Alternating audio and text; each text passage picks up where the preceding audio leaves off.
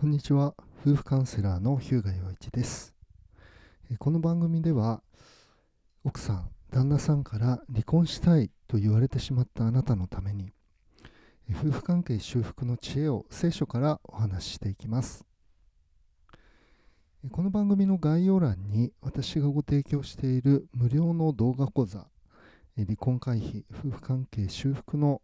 動画講座のご案内が載せてあります。また私のウェブサイトのリンクも載せてありますので、興味のある方はご覧ください。今回のテーマは、えー不倫する男の本音、えー既婚者なのに女性を誘う人は何を考えている？ということでお話をしていきます。えーある主婦の女性クライアントの方から、まあ、既婚者の男友達から、えまあ、誘いが来ると。これはどういうことなんでしょうねというふうに、えーセッションの中で、えー聞かれました、まあ、男性の、まあ、罪深い本音というところを、えーお話していきたいと思います、え3つの点でお話をします、え1点目は、えー愚かな男と賢い男ということですね。で2点目がこのあわよくばという思い。で3点目は、えーはっきり断ろうということですね。えー聖書の言葉は、えー女と会員する者は良識がない。自分自身を滅ぼす者がこれを行う。という信玄の6章32節の言葉になります。はい、えーということで、あのまずですね、まあ、この、えー女性クライアントさんなんですけれど、えーまああの夫婦関係修復の、えーカウンセリングを受けてくださっています。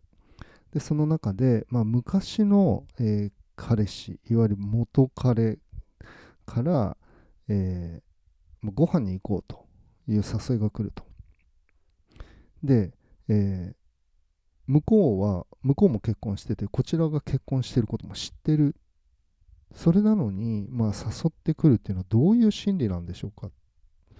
ということで、え聞かれたわけですね。で、え1点目のこの愚かな男と賢い男ということなんですけれど、えーこの女性クライアントさんを誘ってきている男性たちはあの厳しい言い方になってしまうんですが、まあ、愚かな男性たちなわけですね。で、えーまあ、信玄の言葉にもありましたけど女と会員する者は良識がない。自分自身を滅ぼす者がこれを行うということなんですけれど、えーもちろんなんか肉体関係を持ったとかっていうことではないわけですよね。ご飯に行こうと言って誘ってるだけなので。しかしあの常にまあ、私たちは罪深い存在なのであのそういう誘惑があるわけですよね。つまり既婚者であっても、まあ、結婚していても他の女性他の男性と関係を持ってしまうという、えー可能性がある、まあ、その誘惑に負けてしまう可能性があるということなんですよね。でこれは、えーどんなに真面目などんなに、えー誠実な人でもその誘惑から逃れることはできないんです。でこの誘惑に対してどうするかっていうことでこの愚かさと賢さこれ良識がないというふうに書かれてますのでどういうことかというとまずですねえー自分が結婚してるわけですよね。で、っていうことは、それ、奥さんがいるわけです。で、その奥さんに対して、まずこれ、裏切り行為なわけですよね。自分の奥さん以外の女性と二人きりで会うっていうのは、もうアウトなわけです。ですけれど、それをあえてやってしまうということは、えーその奥さんの気持ちを考えることもないそしてその自分が、そのような自分自身を滅ぼすその可能性があるということ自体にも気づいてないということなんですよね。まあそういう意味では、まあ、ちょっと例えがまあ強烈な例えかもしれないですけど、まあ、麻薬に手を出すようなものですね。良識のある人間だったら絶対に手を出さないわけです。でもそういう危ない橋を渡ろうとしているということなんですよね。ですので賢い男性は決してそういうことしません。なぜならそれは自分の家庭と相手の家庭を破壊するということを知っているからなんですよね。で2番目に、えー、まあ、このあわよくばという思いがあるということなんですよね。でこれはあの非常にあのこの女性クライアントさんに対しても、えー、まあ、侮辱的なことをやっているということなんです。そういう誘いに乗ってくる女性だというふうに思ってるっていうことなんで誘ってくるということはそして、まあ、うまくいけば、まあ、ご飯に行って、まあ、そこで、えー、関係を持つということを考えてるわけなんですよね。まあ、この女性クライアントさんはもともとというかそのやられてたお仕事とかもあのそういう、えー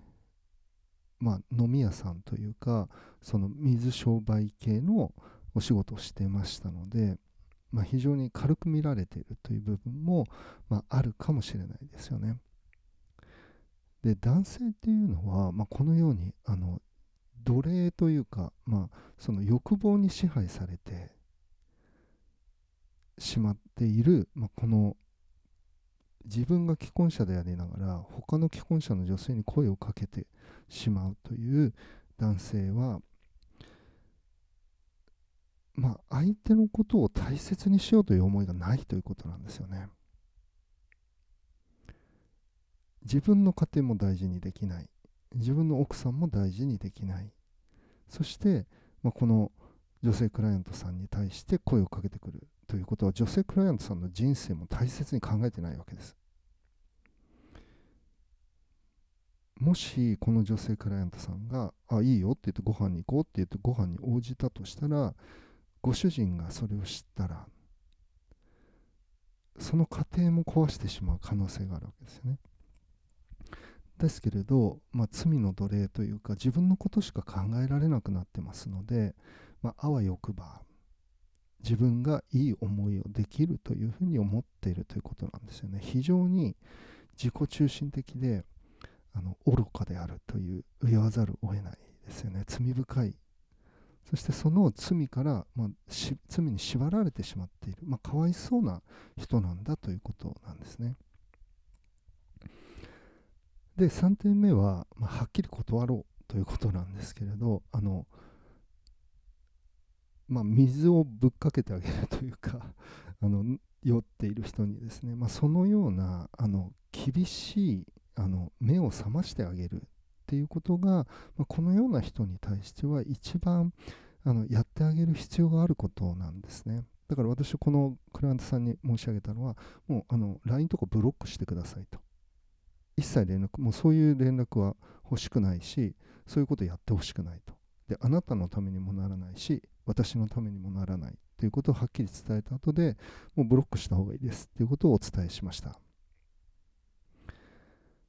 でそのことによってまずこの女性クライアントさんが守られるわけですね。この女性クライアントさんとののご夫婦の関係。そしてお子さんもいらっしゃる方ですのでご家庭も守られる。そしてそのそのようなことはしてはいけないんだひどいことなんだっていうことを相手にこの、まあ、元彼のあの方々に教えてあげることによってあこんないうことしちゃいけないんだなっていうことを考えるきっかけにもなると思うんですよね。まあ、そういう意味であの毅然とした態度を取るということは大切なことになるわけです。まあ、女と会員する者は良識がない。自分自身を滅ぼす者がこれを行う。ですからこのような男性っていうのはあの自分自身を滅ぼすものなんですよね。良識がなくて。であの、まあ、もちろんこのお話を聞かれていやそれはちょっと厳しすぎるんじゃないかっていうふうにあの思われる方も多いと思うんですけれど。既婚男性がもしくは既婚女性が異性とえー、て言うんでしょう会う時は必ずあの2人だけではなくてあの第三者が入っている状態じゃないとあのいけないと思います、まあ、それほど私たちは、えー、罪深く誘惑に弱いものなんですよね。だから私はまああの何て言うんでしょうクリスチャンで基本的にそのそういうことがいけないということを知っているわけですよね。であのだからものすごい気をつけてます 変な言い方ですけどでこれはまあ私の個人的なことですけれどあの女性と2人きりでは会わないっていうことをもうとても気にしてますし気をつけてますしそれは自分というものをま信頼してないわけですよね。罪深いものなので。であのまあちょっとこれは私の個人的なあのことであまりあの余計なことかもしれないですけど、まあ、私はカウンセリングをしてますので女性のクライアントさんと2人きりでまあ、あの対面のカウンセリングを、まあ、密室というか誰もいない場所でやっているわけですけれど、まあ、その場所には必ず、まあ、貸し会議室を借りてやってますので監視カメラがあるわけです。でそういうあの、まあ、2人だけで会ってるんだけれどあの人の目があるわけですよね。でそういう場所以外では絶対にあの他の女性と2人きりにならないように気をつけてますね。でなぜならあの自分は大丈夫だと思って失敗してきた人たちのあの例をたくさん知ってるからなんです。でそれはあのまあとても言いづらいことですけれどあの聖職者いわゆる牧師と呼ばれる人たちであろうとも、まあ、そのような状況で罪を犯した人たちっていうのがあのおられるわけですね、まあ、ごくわずかですけれど。だからそれを思う時にどんなに自分が神様の前に真実に歩もうと思っても、まあ、自らを危ない場所に置くということは本当に避けなければいけないことなんだということを教えられてるわけですね。でそういう、まあ、あの外的な要因として2人きりにならないということもあるんですけどあの同時に心の中に、まあ、他の女性を入れないということも大事なわけですね。まあ、想像を巡らしたりこの人とあの、まあ、もっと仲良くなれたら楽しいだろうなとかっていうところから始まっていくわけなんですよね。でそういう思いも、まあ、潰しておくというか あの火を消しておくっていうふうに言っていいと思いますね。ですのであのまあえー、別の箇所というか先ほどの信玄の6章のところに、まあ、人が火を懐に書き込んだらその衣服は焼けないだろうか。もし人が燃えている炭火の上を歩いたらその足は焼けないだろうか。隣人の妻と会員する者はこれと同じこと。その女に触れる者は誰も罰を免れないというふうにあるんですよね。で聖書がわざわざこのようにあの火みたいなものなんだって。この情欲とか